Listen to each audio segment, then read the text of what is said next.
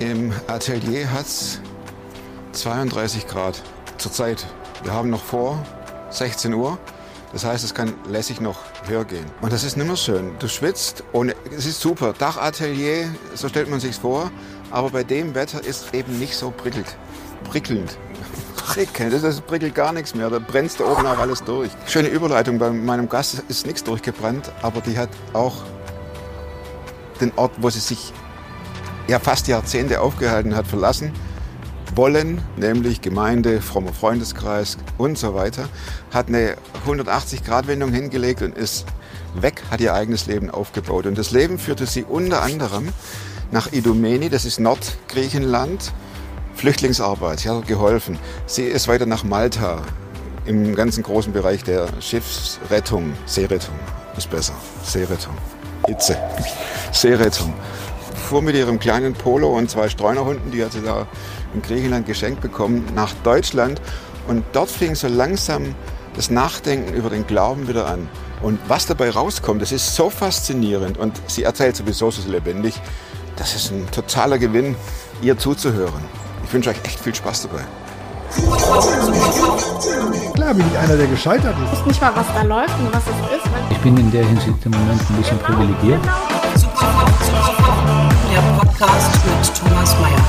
Natürlich denkst du dir dann erstmal, ja gut, der hat auch keine Ahnung. was weiß ich. Studiert noch Medizin. Ja. und Leitet Das hat er im Bett, hat er eigentlich einen Hund draufgeschlagen. Egal wie abgedreht das war. Wann kam der Moment, wo du dachtest, das mit dem Glauben, das ist nicht meins? Mit 18. Das war so ein Schuss ins Blaue, aber beim Herfahren dachte ich mir, es ist immer spannend, wie fange ich an? Und dann fiel mir dieser Satz ein. Ne? Und Okay. dann dachte ich, frag sie, frag sie, ab wann sie die Faxendicke hatte, wann das war. Mit warum. 18. Also ein bisschen vorher schon. Wahrscheinlich ist es so in mir gegoren. Ja. Ähm, aber gar nicht jetzt so, ja, mit dem Glauben, aber mehr auf Menschen hat er sich das ausgewirkt. Erzähl mal, wie, Also wie war es vor 18 und wie, was, was, was passiert dann? Also vor 18 bin ich ähm, in eine christliche Familie reingeboren worden. Ich bin die älteste von zwei Kindern, also ähm, meine Eltern sind Christen. Ich bin mit dem Kinderwagen in den Gottesdienst gefahren. Ähm, und da habe ich die klassische Karriere durchgemacht. Also Sonntagsschule, mit Sonntagsschule, Marienkäfergruppe, dann so oder so ähnlich, Ah, das genau. das heißt wahrscheinlich, bei uns, äh, äh, äh, Marienkäfer waren im Kindergarten, Ja, aber bei uns war es Arche Noah oder Genau, Kindergottesdienst, Sinai. Jugendschar, Teenkreis, Jugendkreis, sowas alles. und du warst immer dabei. Ich war immer dabei, mit so Jugendalter, dann halt so sonntags früh aufstehen und so, da hatte ich dann War immer so. Bock. Ähm, aber da auch meine sozialen Kontakte hauptsächlich so in diesem christlichen Rahmen dann waren. Ähm, ich hatte mal die Schule gewechselt, ich war vorher auf dem Gymnasium, war dann zu faul und bin in der achten Klasse auf die Realschule gewechselt. Und da ging das halt los, so mit Jungs und Partys und sowas. Und die anderen haben sich immer so auf dem Pausenhof mit mit den Rollern getroffen und ich durfte immer nicht. Ah, okay. Das war immer total blöd. Da hat mir das schon zum ersten Mal so richtig angefangen zu stinken, dass ich halt auch in diese neue Klasse dann gar nicht so richtig reingefunden hatte, weil ich halt dann mit den, ich sag's jetzt böse, mit den Frommen, aber so quasi in meinem anderen Umfeld ähm, mich aufgehalten habe und da halt meine Freunde hatte. Haben musste, Freunde haben musste, auch, ja. Auch Dann musste. immer rüber guckt, was machen die gerade, oder? Ja. Und dann hast du halt montags hast du ja dann gehört, was sie gemacht haben. und du hast gedacht, was habe ich gemacht? Gut, wir haben auch Sachen gemacht, also so war's nicht. Okay. Ähm, aber wir, also ich sage das bewusst, weil wir haben es auch so in Teenkreis, dann eher so in Jugendkreis, ähm, Alter, so ab 16, Krachen haben wir es schon auch krachen lassen. Und ähm, warum ich mich dann da abgewendet habe, das war ja so deine Eingangsfrage und deine Ursprungsfrage, ähm, war, weil ich einfach so viel Heuchelei mitgekriegt habe. Ich habe im, im Gemeindeleben und, und in diesem ganzen Kontext habe ich Sachen mitbekommen, wo Leute A gesagt haben und dann was ganz anderes hintenrum gelebt. Z gelebt, A gesagt, Z gelebt. So ziemlich. Und dann äh, da auf der Kanzel stehen durften und, und runterpredigen. Und wir hatten so eine Singgruppe ähm, für die Kids. Hits for Kids hieß das. Ganz originell. Und äh, dann war aber nicht klar, hat jetzt da der eine mit dem anderen, sind die da schon in einer Beziehung und gibt es da womöglich schon sexuelle Begegnungen oder nicht? Oh. Und dann steht man da womöglich auf der Bühne und da, das darf ja natürlich überhaupt nicht sein. Und, Und du hast äh, so einen Hals mit 18 gekriegt, oder? Oder schon vorher? Schon vorher und so hat sich das quasi entwickelt. Und dann habe ich über andere Ecken, ich weiß nicht, ob das alles, also heute ja, aus, dem, aus dem Erwachsenenblick, ich weiß nicht, ob das alles so tatsächlich gestimmt hat, Mhm. aber ich habe es so gehört, ich habe es so wahrgenommen als Jugendliche und das hat für mich alles überhaupt nicht gepasst. Da habe ich Warst gedacht, ein Typ, der war, hat überprüft und war auch ein Gerechtigkeitssinn? absolut. Ich bin totaler Gerechtigkeitsfanatiker. Im heute. besten Sinne, hoffe ich. Bis heute. Fanatiker ist ja immer so ein kritisches Ja, Wort, aber ein Negativ-Touch. ja, aber ich bin schon, also ich habe da schon eine Neigung, schon auch so, wenn ich für was wirklich brenne, dann gehe ich da schon, Also wenn der vorne wirklich A sagte und Z lebt, dann hattest du's, dann hat sich deine äh, Nackenhaare, die, waren oben, oder? Und, und, das und weil man uns dann auch noch, uns dann noch so kleinkariert äh, rumdiktiert und, und so, und noch das klein nicht, das darfst nicht und dann, ja, so habe ich es wahrgenommen. Und das hat es fast zum Überlaufen gebracht. und wie hast du dann reagiert dann? Äh, hast du dich zurückgezogen? Oder hast du den Nee, Jungs gar gesagt? nicht, gar nicht. Nein, nein, nein, nein, nein. Ich bin dann weg. Ich habe mich 180 Grad rumgedreht und habe alles ganz anders gemacht, als ich es vorher gelebt und gelernt hatte. Jetzt bin ich gespannt. Also man muss sagen, daheim war es auch. Ich habe mit meiner Mutter ein sehr schwieriges Verhältnis gehabt. Ähm, und dann bin ich ausgezogen und hatte dann mich in meinen Fahrlehrer verliebt. und war mit dem zehn Jahre älter. Er, ich, meinen Führerschein gemacht und dann war ich mit dem zusammen. Da hat natürlich daheim keiner Hurra geschrien. Ich höre von vielen, dass sie dem Glauben den Rücken kehren, weil Typen A, B, C und D sich so und so verhalten haben. Verletzungen und so weiter. Aber dann ist doch irgendwo ein Funken, der heißt Jesus. Ne? Dem kann man ja nichts vorwerfen. Oder war das so vermischt, war das so eine Melange äh, zwischen Lebensalltag und Message, dass man das gar nicht mehr trennen konnte? Also in mir gab es nie, glaube ich, ich habe nie Gott abgesagt. Also ich habe nie gesagt, ich, ich will nicht mehr an Gott glauben oder ich glaube nicht, dass es ihn gibt. Aber es hat halt einfach keine Rolle mehr für mich gespielt. Gab es Momente, wo du dich zurückgesehnt hast in die, ich sage das mal ganz kirchlich, in die Gegenwart Gottes? Nö. Weg. Ja. Jetzt sind wir heute hier in einer, einer, in der Kirche. Ja. Wir kennen uns nicht. Ja. Uns. Äh, ich schätze mal, du bist hier nicht zum ersten Mal. Dann frage ich mal ganz direkt, wie kam es zum Turnaround? Also zum Turnaround kam es, dass ich quasi für mich mit dem Humanismus gescheitert bin. Ähm, und da gemerkt habe, da kam ich von einem, ich war ähm, in Griechenland mit, mit, in, während der Flüchtlingskrise und war da für diese Flüchtlingssache ein bisschen mittätig. Und da bin ich wiedergekommen und habe so gemerkt, dass ich so frustriert, bitter würde ich nicht sagen, aber so davor. Also ich war so zynisch und so sarkastisch Warum? und alles, weil ich, weil ich, weil ich auch da wieder gemerkt habe, was die Gesellschaft hier, was Europa, Deutschland an Pseudo-Werten vorheuchelt und, und vorgaukelt. Und wenn du dann guckst, dann lassen wir da Leute immer noch im Mittelmeer verrecken, jeden Tag halten die in Griechenland uns vom Leib in den allerschlimmsten Verhältnissen. Muss nicht nur Griechenland sein, das ist nicht beschränkt auf Griechenland. Man kann nach Bosnien, man muss nicht weit gehen, spielt keine Rolle wo. Ich habe halt Griechenland miterlebt ähm, und habe dann aber gemerkt, der Humanismus packt ja auch nicht. Und es ist so eine, eine Spannung und so ein unfassbar konträres Feld, dass ich mich da tatsächlich, dann war ich wahrscheinlich was Hilflosigkeit, Verzweiflung irgendwie, dass ich gemerkt habe, da findest du nichts. Da, da hast du so viele Leute kennengelernt, so viel probiert, das ist fertig. Warum gingst du nach Griechenland? weil ich äh, von der Not mitbekommen habe auf Facebook.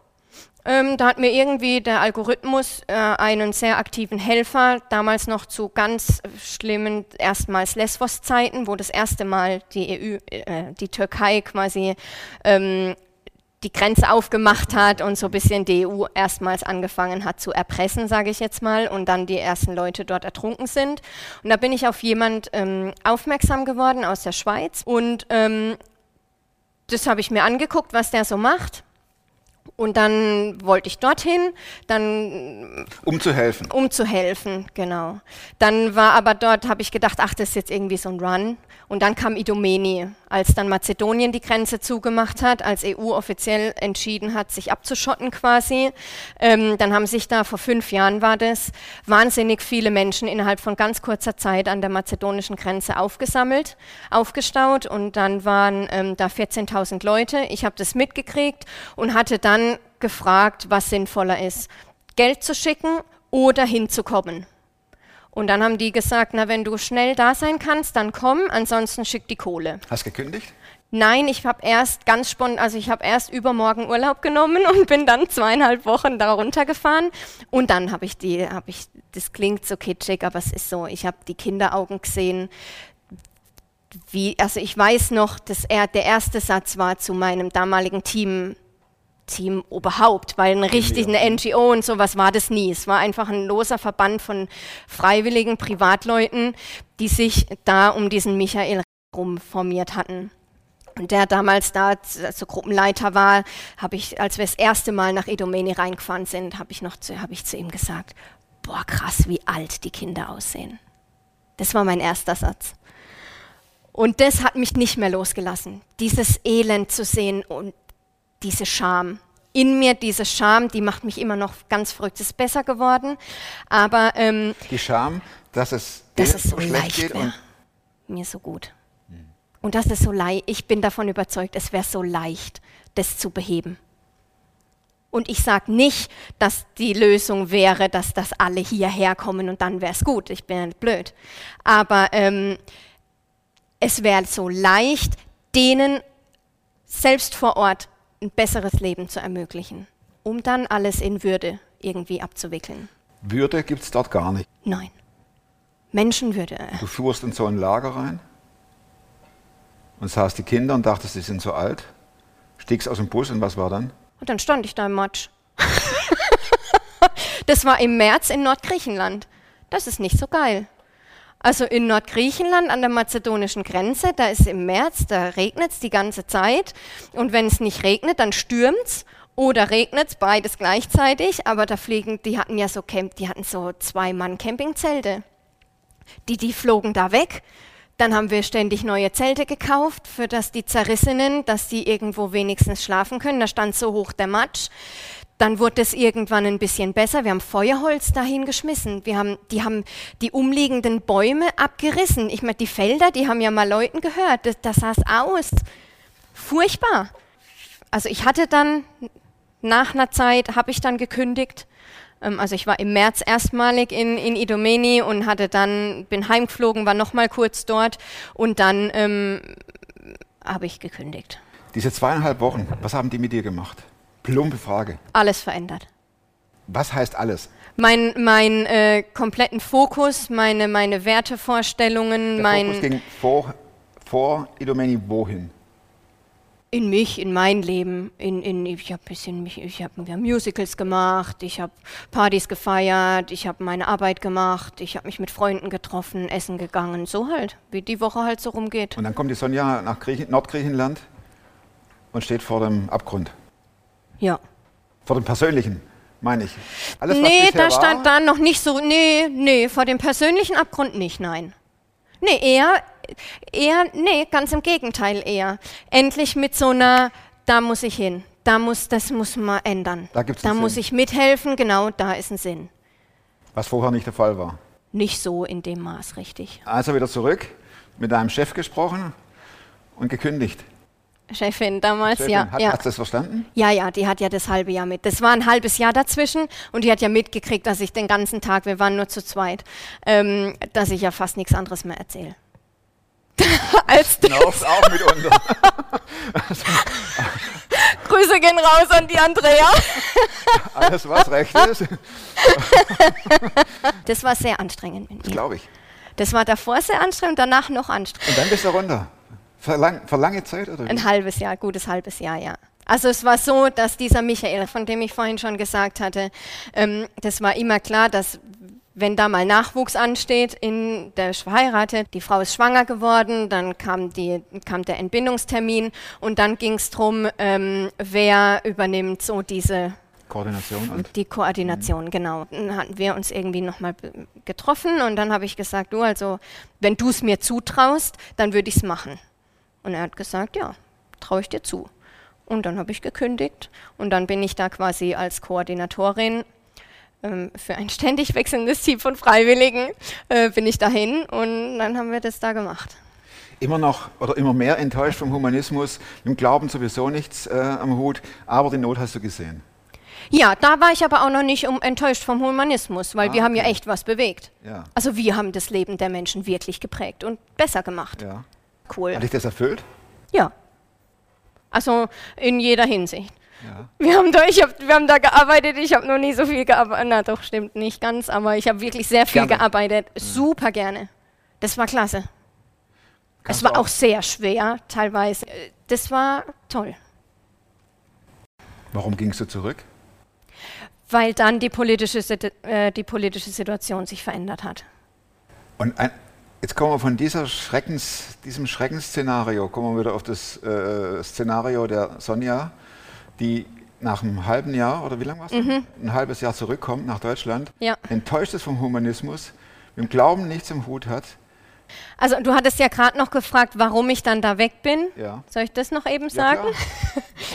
Also ich bin dann da weg, weil sich, weil dann eben diese, diese ähm, Umverteilung für die Camps, die es damals gab, schon stattgefunden hat. Also die zwei Camps, für die wir mitverantwortlich waren, die wurden immer leerer. Also entweder haben die Leute Wohnungen bekommen, also Zimmer ähm, in Ortschaften, bis sie quasi dann in die anderen EU-Länder verteilt wurden, oder sie sind direkt dann nach, über Athen geht, ging das immer, ähm, sind die nach Athen gegangen und sind dann ausgeflogen worden. Von daher hatten wir auch in Nordgriechenland quasi keine Arbeit mehr. Zeit, und dann gab es auch noch so zwei Lagerbildungen im Team und die einen, die sind dann nach Lesbos gegangen, weil es dort immer mehr wieder wurde. Witzigerweise hat da die, die Türkei wieder die Tore weiter aufgemacht und die Not wurde da immer größer und die haben dann dort ein richtig tolles Community Center auf Lesbos gebaut. Und ich bin dann nach Malta und wollte dort die Seenotrettung unterstützen. Und dann hat es nicht lang gedauert, dann wurden die kriminalisiert und dann hatte ich nur wirklich keine Arbeit mehr. Weil wenn die Schiffe festgesetzt sind, dann brauchst auch kein Lager finanzieren. Zumal dann auch ganz einfach gesagt die Spenden auch zurückgingen, weil ja auch die Medien nicht mehr, nicht mehr berichtet haben. Und dann spendeten natürlich die paar, die es noch gab, die spenden lieber für ein Community Center auf Lesbos als für einen Lagerraum auf Malta. Malta. Und dann bin ich nach Deutschland, weil Sehr ich frustriert, oder? super frustriert. Ultra frustriert. Ja. Und da habe ich einen Job ange also ich habe eine Jobmöglichkeit bekommen bei einem, bei einem Zahntechniker, bei dem ich schon immer arbeiten wollte. Also war schon auch Führung, kann ich jetzt sagen. Ähm, Nachhinein. Im Nachhinein, genau. Aber auch da war ich schon dankbar. Ich glaube, da hatte ich tatsächlich irgendwie so was mit Gott, hatte ich schon mal gebetet. Hey, wie soll es, wie geht's jetzt weiter? Ich war völlig perspektivlos. Da war ja was früher, ne? Mit Gott. Ja. Ich hatte einen kleinen VW Polo, hatte mittlerweile zwei Hunde, hatte mein alles Hab und Gut hat in den kleinen VW Polo gepasst und Hunde- top die zwei Hunde, die habe ich ja, ja, die habe ich da geschenkt gekriegt. Ähm, und so sind wir von Malta dann nach Deutschland gefahren. Mit, dem- mit ich Polo. Mit dem VW Und mit den Polo. beiden Hunden. Genau. Grenzprobleme überhaupt nicht. Nee, nee, tatsächlich nicht. Komm, die sieht so fertig aus. Komm. Ich hatte keine Wohnung, keinen Job, ja kein nix. Also bis ich dann eben diesen Job da, diese Zusage Wo bekommen hin? Zu den hatte. Eltern oder war es da immer noch schwierig? Nee, nee, nee, nee, nee. Zu, nee, nee, ich habe den, den Job habe ich in Reutlingen bekommen, ich habe in Karlsruhe ursprünglich gelebt. Also von daher hatte ich dann eh in Reutlingen was finden müssen. Das hat dann auch auf den letzten Drücker mit zwei Hunden, ist nicht so easy in Deutschland. Ähm, hat doch geklappt. Und ähm, dann habe ich da angefangen zu arbeiten. Und das war heftig. An der Grenze zum, zur Aufgabe. Wie meinst du Aufgabe? Persönliche Aufgabe. Lasst mich doch alle in Ruhe.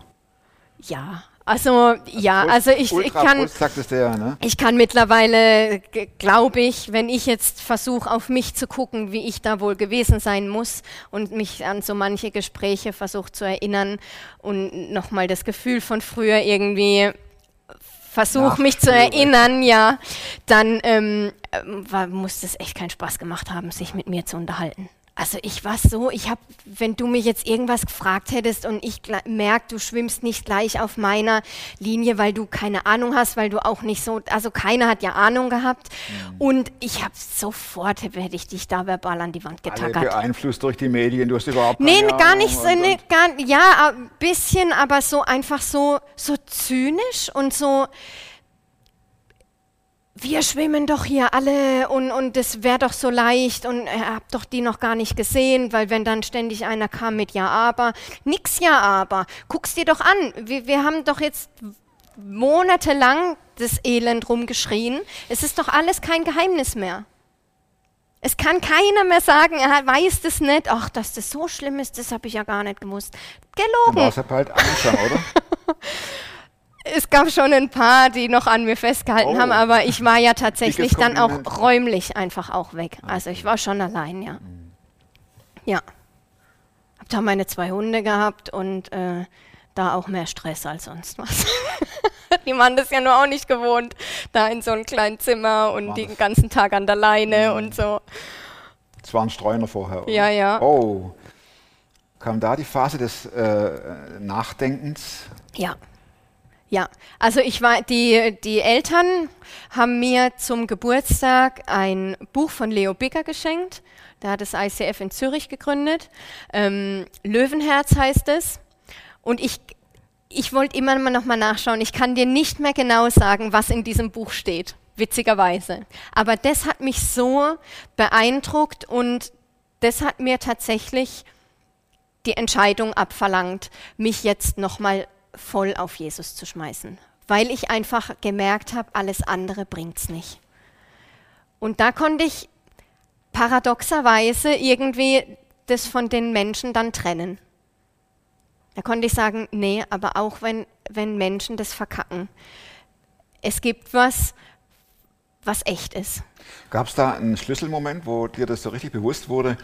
Ähm, Menschen verkacken es, hat aber mit Jesus nichts zu tun, dass dein Blick komplett von den Menschen, du bist ja immer noch Gerechtigkeits... Fanatiker. Fan. Fan. Fan. Wo war ich? Sorry, ob es einen. Schlüsselmoment Ja, gab. Moment, das ist klar. Nein, ähm, wo du, wo es, wie ist es, warum ist es dir gelungen, auf einmal Jesus ins Blickfeld zu nehmen und, die, und ihn zu betrachten, losgelöst von den Leuten, die enttäuschen? Also wahrscheinlich, weil ich auch andere Vorbilder dann gesehen habe. Also ich denke, ich habe es schon auch über Menschen dann gelernt. Also es gab so einen Schlüsselmoment, kann ich dir keinen nennen, sondern das war so ein Reinwachsen. Eher bei mir. So ein, so ein Nach und Nach begreifen, dass, dass Menschen einfach auch scheitern können aus unterschiedlichen Gründen. Und das, auch das Scheitern hat ja unterschiedliche Grade. Aber ich habe einfach dann auch wirklich, ich habe YouTube hoch und runter und habe mir dann Predigten angehört und einfach geguckt und geforscht und, und wirklich so nach der Wahrheit gesucht und gelesen und alles Mögliche. Und ähm, habe das dann nach und nach, kann ich das sagen, ist das so in mir gewachsen. Auch diese, diese Gewissheit, dass das echt ist und dass es Gott gibt und dass er es gut meint. Und ja, dass dieses menschliche Scheitern nicht zwangsläufig ähm, was, oder nichts mit Jesus zu tun hat. Ist ja nicht ganz einfach, dieser Schritt, ne? je, nach, je nach Verletzungsgrad. ja, klar. Du bist so langsam reingewachsen in die Veränderung. Ja, also langsam, ich weiß nicht, so mein langsam, einige Wochen, Monate. Das ging ja eigentlich relativ schnell. Das ging ja relativ schnell. Welche Auswirkungen hatte das? Vorher die zynische, jetzt die Strahlefrau oder? Ähm, ich habe mich entschieden, dann mich taufen zu lassen, weil ich so das angenommen habe und als Wahrheit erkannt habe, dass man das einfach dann dadurch auch festmacht. Ähm, Jesus sagt es, also mache ich das. Das meine ich dann auch wieder mit so, ich bin dann schon auch in manchen Sachen einfach sehr straight. Und ähm, dann habe ich mich taufen lassen und dann habe ich, ja, ich glaube, das war so dann das, der, der, die Kehrtwende und da habe ich das für mich angenommen. Und, und seitdem, ich- vor drei. Erst. Ja. Ist doch cool. Ja. Warst du noch mal unterwegs? Either in Lesbos oder woanders, seit du dich hast taufen lassen? Oder ist das Kapitel beendet?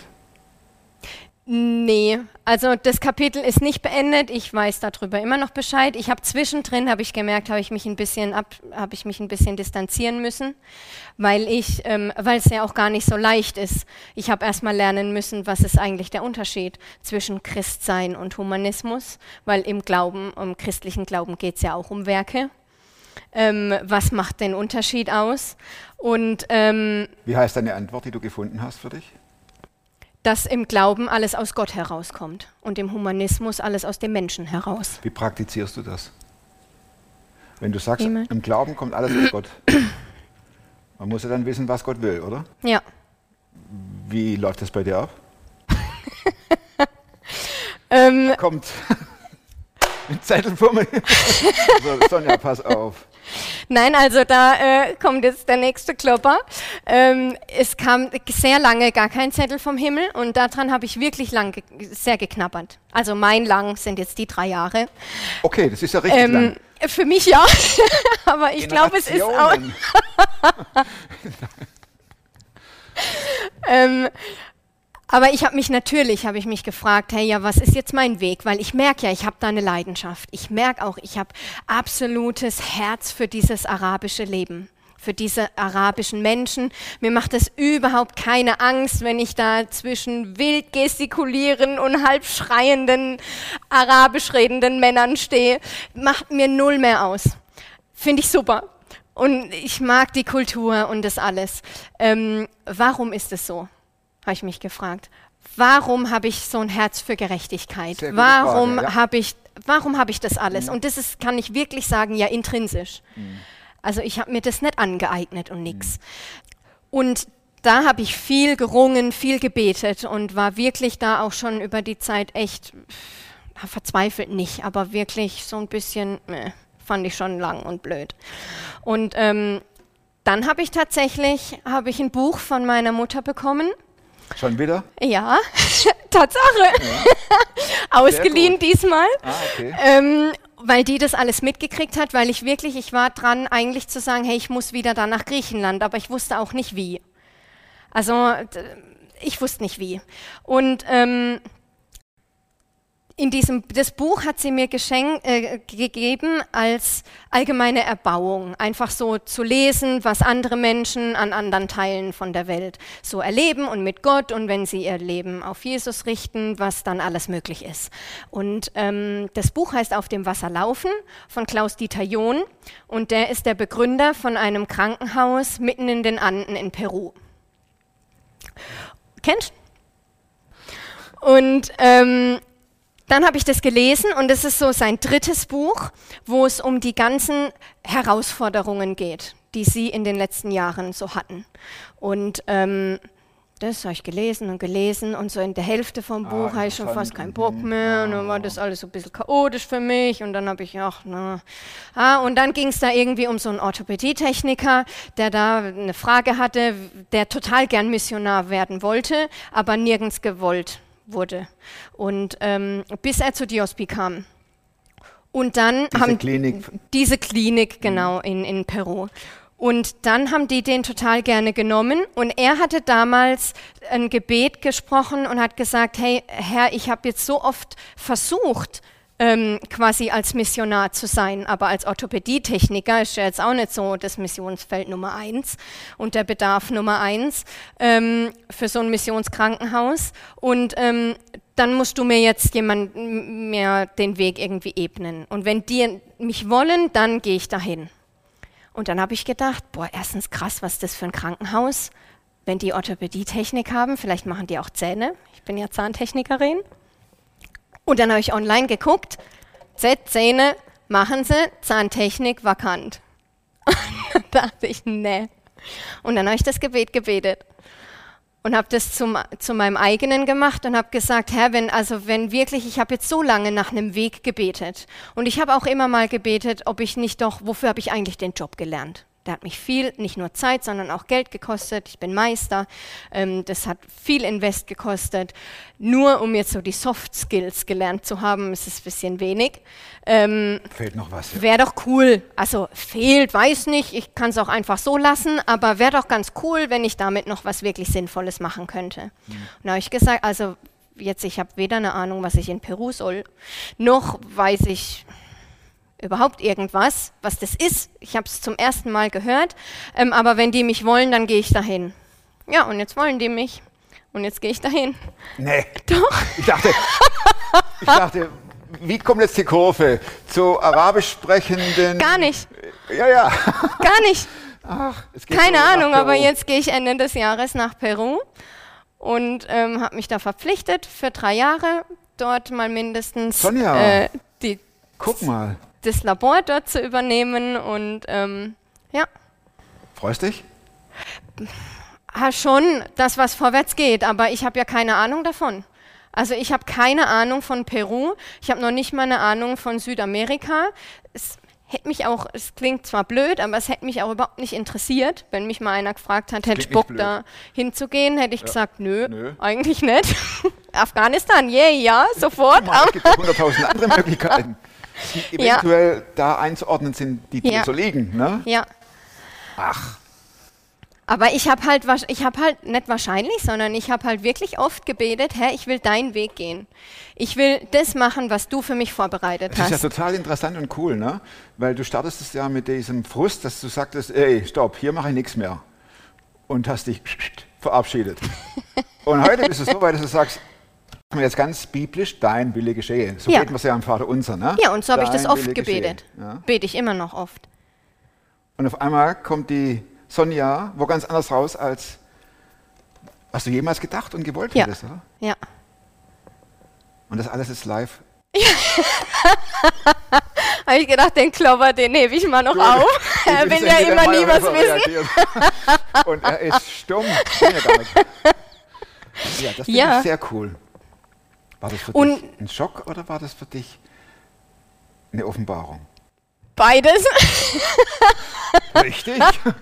Richtig, wenn man so mal in die Bibel reinguckt, dann sieht man, dass äh, die meisten Offenbarungen auch mit einem Schock einhergehen. Ne?